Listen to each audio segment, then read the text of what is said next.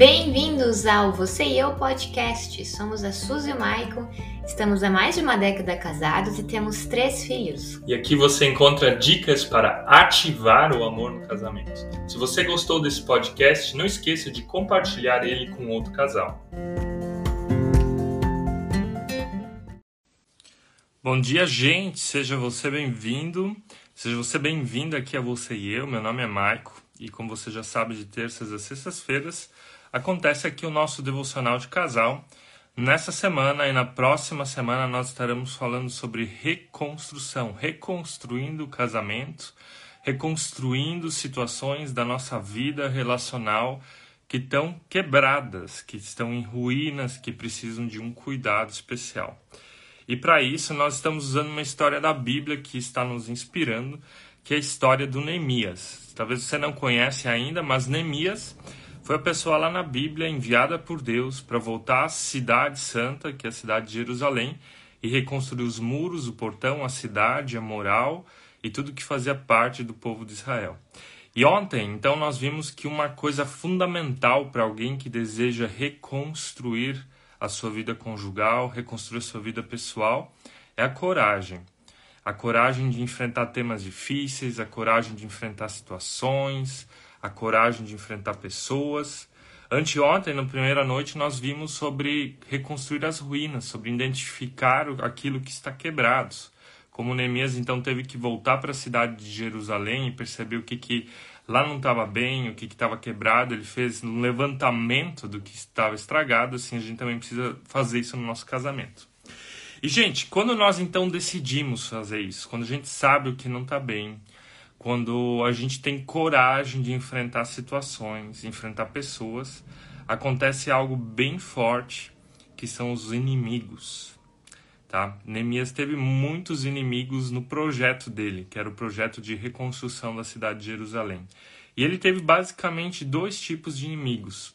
Os inimigos externos, ou seja, pessoas que não gostavam dele, não gostaram do projeto, não gostavam do que ele estava tentando viver, ou do que Deus chamou ele para fazer e pessoas dentro do povo, ou seja, os inimigos internos, pessoas que estavam com uma moral baixa, pessoas que estavam, é, na verdade, castigando o próprio povo, judeus que estavam atormentando os judeus.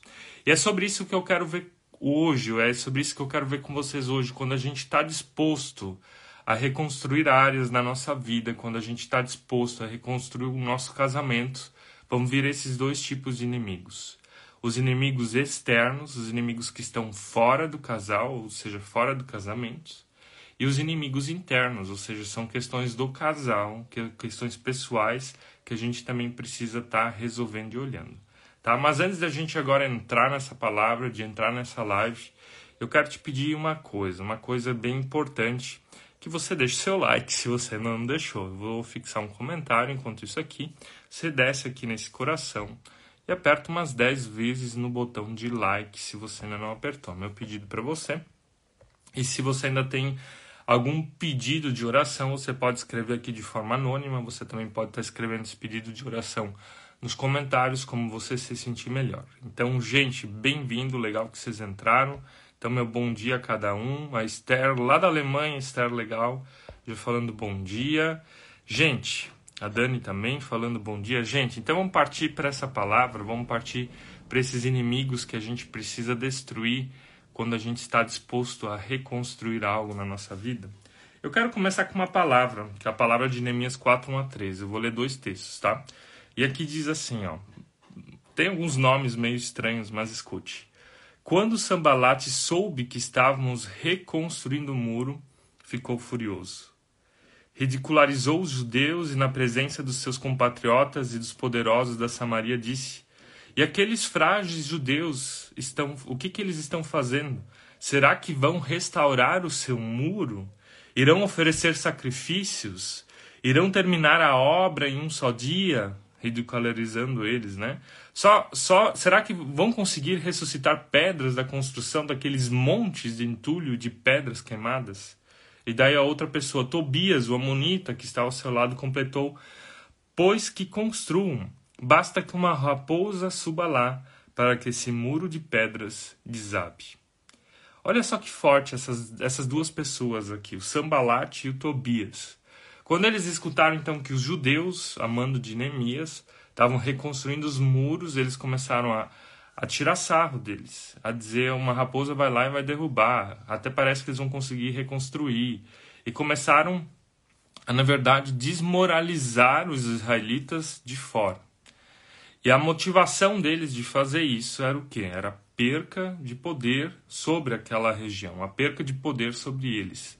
A motivação também era inveja, a motivação também era os favores que Neemias estava recebendo do rei Artaxerxes, todas as portas que estavam sendo abertas para eles. Ou seja, tudo isso levou essas duas pessoas, Tobias e Sambalate, a debocharem, a perseguirem. Vai ter outros momentos onde então eles eles tramam, eles realmente querem atacar os israelitas ainda nas partes frágeis do muro de Jerusalém. E muro aqui é sinônimo de proteção, de segurança, então tinha muitos buracos. E Neemias então tem a ideia de colocar guardas em todas essas partes que que estão bem frágeis. Ou seja, esses são inimigos de Neemias bem claros, inimigos externos, pessoas de fora. E sabe, gente, quando quando Deus nos mostra uma direção, tá? Quando Deus nos mostra um propósito, quando Deus nos mostra que casamento vale a pena, quando Deus nos mostra o que precisa ser restaurado, sempre vão aparecer pessoas como Tobias e Sambalate. Vão aparecer pessoas que vão debochar daquilo que Deus colocou no teu coração. Tem pessoas que vão desmoralizar aquilo que vocês estão tentando viver. Tem pessoas que vão ridicularizar. Falando de casamento, tem pessoas que vão dizer: por que casamento? Por que ser fiel? Por que guardar mandamentos de proteção para o casamento? Por quê? Isso é tudo bobeira. Viva a tua vida, viva, viva a alegria da tua vida, desfrute, né? Traia, é o que a gente escuta por aí. E outras pessoas também vão chegar e vão dizer: Mas por que, que vocês vão reconstruir? Vocês já tentaram tantas vezes. Não vai dar certo. Né? Começam a já trazer palavras de destruição, assim como esses dois trouxeram sobre Neemias. E sabe, as pessoas que às vezes nos, no, os nossos maiores desmotivadores externos são as pessoas às vezes mais próximas de nós. São familiares, são os nossos pais, são os nossos irmãos, são amigos próximos que fazem o papel de Tobias e Sambalate no nosso casamento ou no propósito que Deus tem colocado para gente. Então quero te convidar nessa manhã a identificar quem que são os inimigos externos. E agora você fala, Maico, mas nós somos cristãos e você falando de inimigos. Sim, Jesus nos fala para amar os inimigos. Mas a gente tem que saber quem são eles. Pior é quando a gente tem amigos disfarçados de inimigos, pessoas próximas, chegadas à nossa vida, mas que no fundo desejam o nosso mal, desejam a nossa destruição. E tem gente, tem gente assim na igreja, tem gente assim na sociedade, tem gente assim na família. Então é bem importante a gente saber quais são as motivações das outras pessoas, por que, que elas estão falando isso, por que, que saem palavras de desmotivação da boca delas? Por que, que elas têm o desejo de nos derrubar? Por que, que, por que, que elas é, ridicularizam aquilo que a gente procura às vezes viver no nosso casamento? Gente, quem são os teus inimigos? Né? Quem são as pessoas que estão dispostas a quebrar a aliança que Deus criou entre vocês? Quem são as pessoas que estão atrapalhando a vida conjugal de vocês? Teve uma situação minha e da Suzy, onde a gente ainda era pastores lá na Alemanha, basicamente de jovens, e tinha um casal de jovens, bem querido no começo da nossa etapa, mas com o passar do tempo eles começaram a nos perseguir de alguma forma, mas a perseguição deles era com comentários. Né? Qualquer evento que a gente fazia, eles tinham alguma coisa a criticar, a reclamar, e agora não tem a ver com nossa sensibilidade, tem a ver que era uma coisa intencional deles. Era uma coisa intencional, começavam a fofocar, começavam a criar intrigas, começavam a fazer mal para nós. A gente tentou várias estratégias de se lidar, lidar bem com essas pessoas. Convidamos eles para tomar um café lá em casa, saímos para jantar, fizemos um monte de coisas, mas não deu certo. E a conclusão que a Suzy e eu a gente chegou que estar perto dessas pessoas estava nos fazendo mais mal do que bem. E a gente decidiu então que eles não fariam mais parte do nosso coração. A gente via eles na igreja, a gente respeitava, a gente honrava, a gente amava como Jesus falava para amar. Mas a gente decidiu que essas pessoas elas não fariam mais parte do nosso coração. Essas pessoas elas não teriam mais influência sobre o nosso casamento, sobre o nosso ministério, sobre aquilo que a gente estava vivendo. Então eu quero te convidar a isso, a você aprender a ter a coragem, a coragem que Neemias teve de ir lá para o rei Artaxerxes e dizer eu preciso voltar para Jerusalém, de você pegar essa mesma coragem que nós vimos ontem e se posicionar perante pessoas que estão dispostas a destruir a tua vida espiritual, a tua vida conjugal. Tenha coragem de se posicionar. Existe uma frase, sei lá, tem um monte de coach que fala isso ali, mas eu acho que ela tem muito, muita verdade. Ela diz assim: ó, nós somos a média das cinco pessoas com as quais nós mais convivemos. E se a média das cinco pessoas que você mais convive e que vocês, como casal, mais convivem são pessoas que puxam vocês para baixo, são pessoas que puxam vocês para longe de Deus, são pessoas que causam intrigas, são pessoas que quando você se encontra com elas, você sai pior do que quando você chegou. Então está na hora de colocar limites e se afastar desse tipo de pessoa. Está na hora de ter coragem, se posicionar, assim como Salmos 1 diz que você não vai estar na roda dos escarnecedores e você começar a trazer para dentro do teu casamento, para dentro da tua vida, pessoas que vão ser capazes, tá? Vão ser capazes de ajudar vocês, capazes de e, e ter uma boa intenção, uma boa intenção do casamento, de vocês crescerem. A Dani falando aqui, ó, Maico, tem um casal assim, são parentes, gosto muito, mas são pessoas tóxicas. Amo muito eles, mas aprendi a dar distância. Exatamente. O que, que é dar distância? É a gente saber que vai ter momentos que a gente se vê. Né? Parentes às vezes fazem esse tipo de papel. A gente não tem como tirar parentes da nossa vida, mas a gente tem como diminuir a frequência dos encontros. A gente tem como canalizar os assuntos pelos quais a gente vai conversar. Sabe? Então, a forma como a gente vai conversar com esse tipo de pessoa também às vezes vai determinar o nosso tipo de relacionamento. Então a gente tem como diminuir isso e aumentar outros, né? Aumentar outras pessoas que vão ter uma influência muito maior. E pessoas que podem ter uma influência muito maior sobre o nosso casamento, às vezes não são só pessoas reais, né? Às vezes são é um pastor, são amigos, é um grupo de casais, né? Ontem a gente até estava lá em Jaraguá do Sul uh, com os casais, muito legal que igrejas se organizam para ter uma palestra, que igrejas se organizam em pequenos grupos, que igrejas se organizam para que casamento também possa ser vivido com a ajuda de outros casais. Porque ali a gente pode conversar, ali a gente pode falar, pode fazer as nossas perguntas, abrir o nosso coração. E isso é bem importante, tá? Um, a Vanessa falando aqui, a vida adulta tem esse privilégio de poder escolher as pessoas com as quais teremos convívio exceto no ambiente de trabalho que somos obrigados a conviver. Exatamente, Vanessa, a gente tem esse privilégio e nesses locais onde às vezes a gente está, como um ambiente de trabalho, ou mesmo familiares que a gente vai ver de vez em quando, nós também temos o privilégio de determinar o que, que vai, vai chegar até nós e não vai chegar até nós. Isso tem a ver com gerenciamento emocional.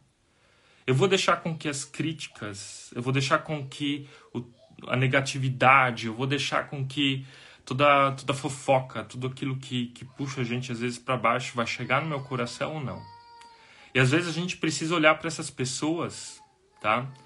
E olhar para elas e entender que elas não podem dar mais. Às vezes esse inimigo externo, ele nem tá fazendo isso de propósito, tá? é porque essa pessoa aprendeu a ser assim. É porque essa pessoa mesma está ferida. É o que a gente falou na segunda-feira. Pessoas feridas ferem pessoas. Então, às vezes, nem é intencional contra você ou contra o seu casamento. Mas é que elas não podem mais. Não podem dar mais. Então, nesse sentido, a gente tem que aprender a entender o que, que vai chegar no nosso coração e não vai chegar no nosso coração, tá? A Esther perguntando aqui: como lidar com a dor de ter que limitar o contato com pessoas que amamos tanto? É, como lidar com a dor de ter que limitar o contato? eu acho que a tua pergunta, Esther, está relacionada à tua situação, né? Esther mora na Alemanha, os familiares moram no Brasil. Eu acho que a gente, a gente tem que primeiro entender que isso é assim. Né? Se você tem uma distância familiar e gostaria de ter um contato com pessoas, entender que foi uma decisão que a gente tomou. A gente também viveu isso durante sete anos, então foi uma decisão que a gente tomou e essa decisão vai ter consequências boas e negativas. Então, vamos viver as consequências boas disso e entender que as negativas fazem parte. Agora, se você não consegue conviver com essas com essa dor, se você não consegue conviver com essas circunstâncias negativas, então talvez vocês precisem tomar uma nova decisão. Será que o lugar de vocês estar não seria o Brasil e não a Alemanha? Não estou falando que tem que ser, mas talvez é uma decisão que vocês têm que clarear. Se a dor está maior do que o prazer, se a dor está maior do que os privilégios, se a dor está melhor do que as bênçãos de viver essa distância, então talvez vocês precisam rever essa decisão. Eu digo isso porque nós vivemos muito, muito tempo com essa, com essa pergunta: qual é o nosso lugar? É Brasil ou Alemanha? Brasil ou Alemanha? A gente ficou lá sete anos convivendo com isso. Enquanto que a gente ficava convivendo com essa pergunta, a gente não conseguia viver.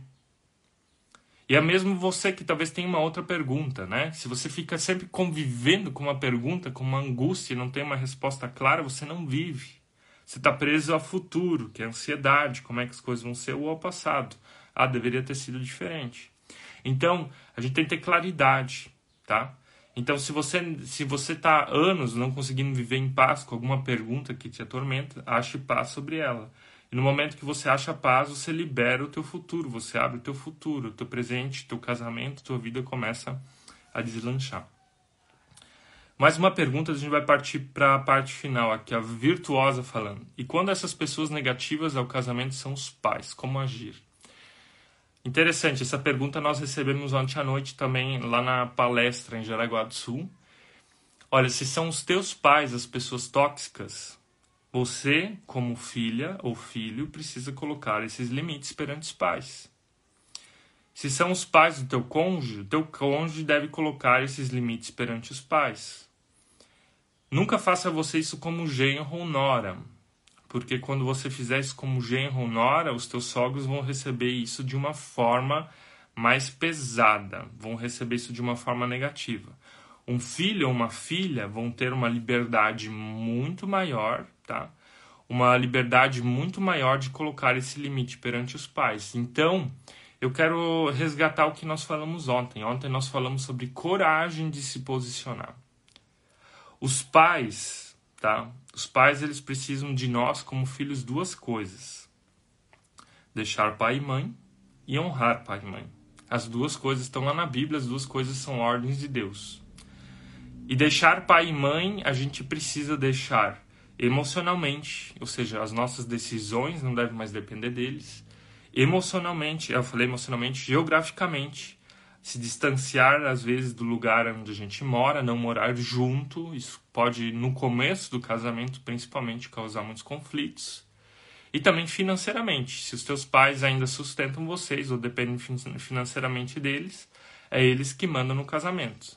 Então, deixar pai e mãe significa você aprender a colocar limites.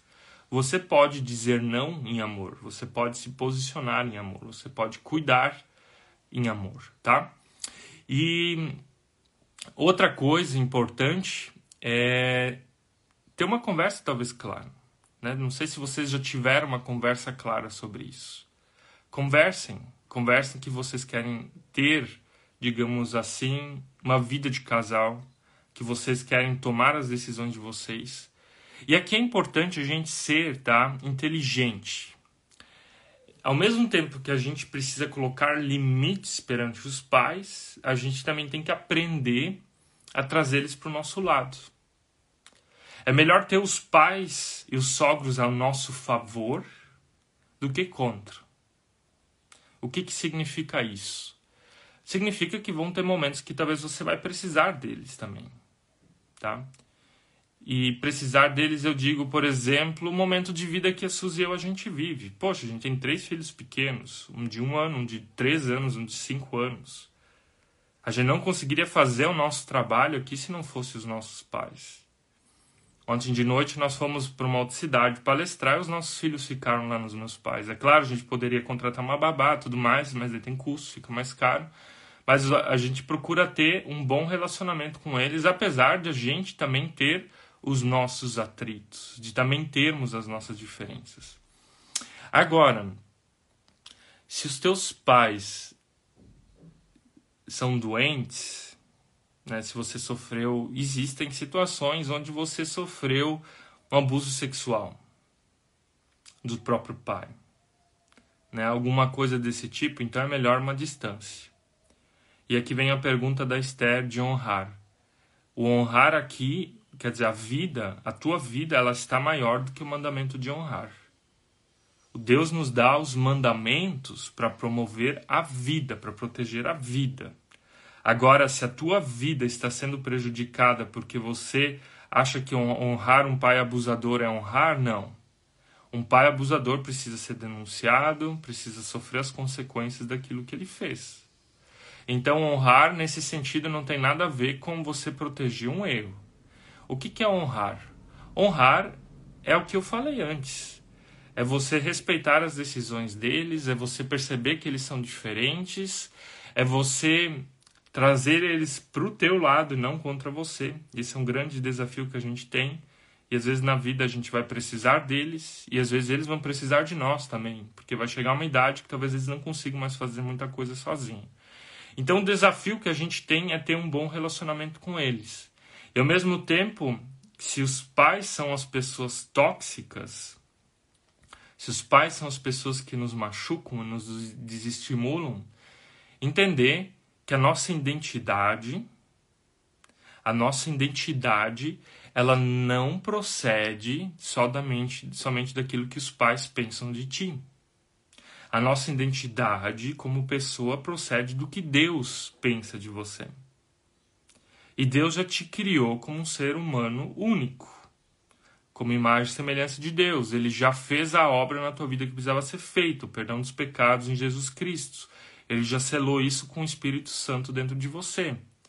Então, se você tem uma identidade bem clara, se você sabe quem que você é em Deus, você também vai ter mais facilidade de se posicionar. Você vai ter facilidade de não deixar com que os assuntos negativos eles te destruam. E sabe, os pais eles têm um potencial e gigante, tá? Gigante de nos destruir. Os pais, com as suas palavras, quando a gente é criança, a gente percebe isso nos nossos filhos, a gente tem um potencial gigante, tá? Gigante de desmoralizar a identidade dos nossos filhos. O que é desmoralizar a identidade? É quando o filho ou a filha fez algo de errado, você não fala, filho, poxa, por que, que você não lavou a louça? Mas você fala, você não sabe fazer nada direito, você não presta, né? Ataca o eu da pessoa e não o que a pessoa fez de errado. Dá uma olhada nos comentários ainda. Gente, nós viemos falar hoje sobre dois inimigos: os inimigos externos e os inimigos internos. Sabe o que a gente vai fazer? Vou falar amanhã sobre os inimigos internos, porque o tempo da live de hoje já deu, tá? Deixa eu ler aqui. Thaís falando, iria fazer essa mesma pergunta, porém, porém são os pais do cônjuge. Acho que a pergunta foi respondida, tá? Moramos no mesmo ambiente, não na mesma casa, mas dão muito palpite.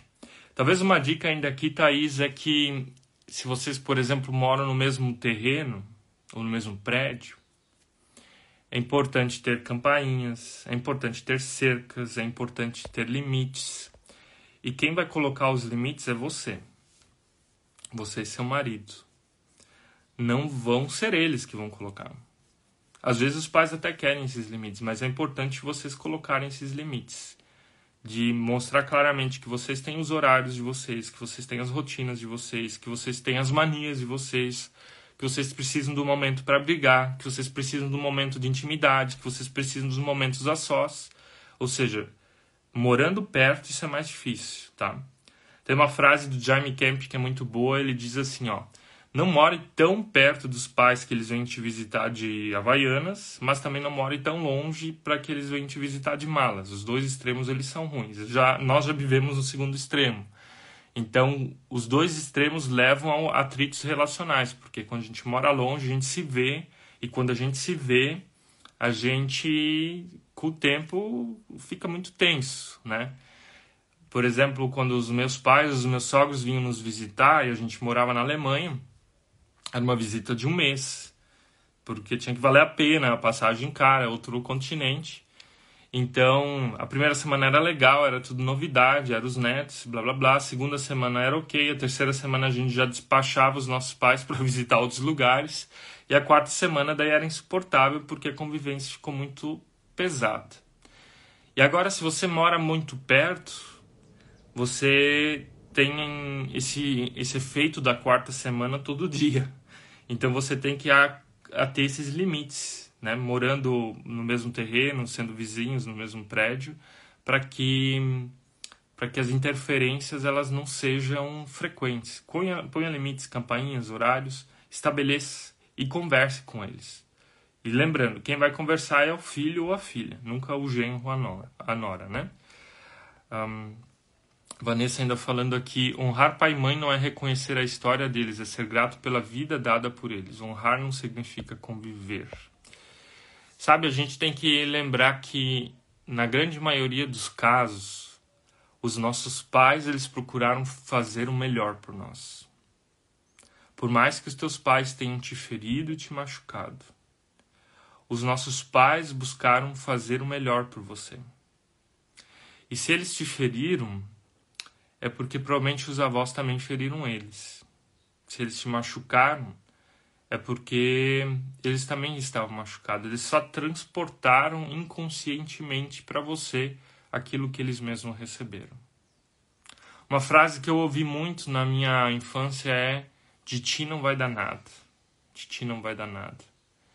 E essa frase eu ouvia nos momentos de conflito, nos momentos de tensão.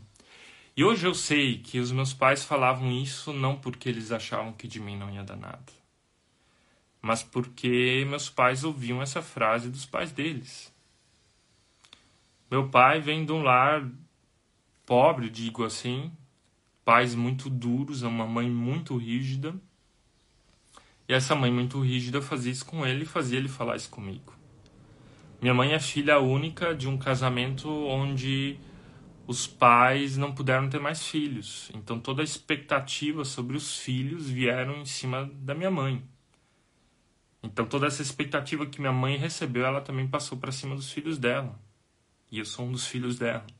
Então, de ti não vai dar nada, é a frase que eles ouviram e que eles repetiram. Então, se os teus pais te machucaram e você diz é difícil honrar eles, tenta te colocar uma vez no lugar deles. Por que, que será que eles falavam isso? Por que, que será que eles machucavam?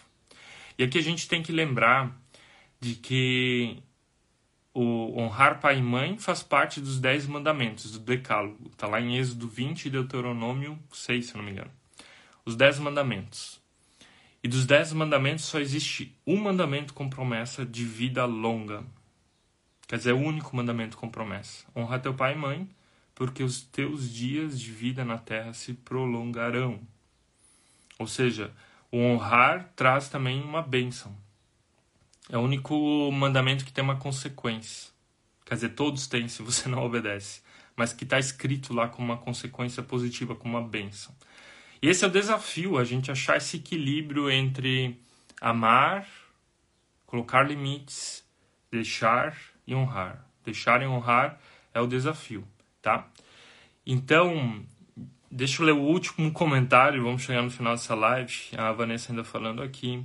Gente, vamos sempre encaminhar essa live para o pessoal que a gente conhece, que é plantado aqui, é muito precioso e edificante, mais pessoas precisam receber esse conteúdo.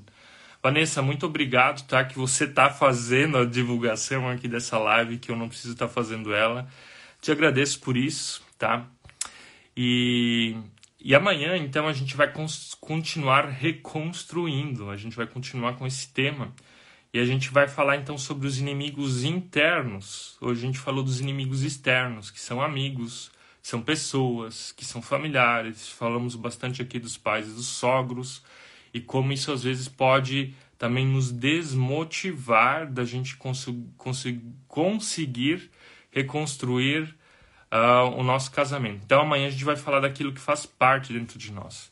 Deixa eu dar uma palhinha para vocês se você ler o capítulo 5 de Neemias, lá vai dizer assim, ó, que o povo, homens e mulheres, começavam a reclamar, reclamar muito dos seus irmãos. A gente viu antes que Neemias teve dois inimigos externos, basicamente, o Sambalat e o Tobias, que perseguiam eles. Mas o pior é quando dentro do povo as pessoas começam a reclamar.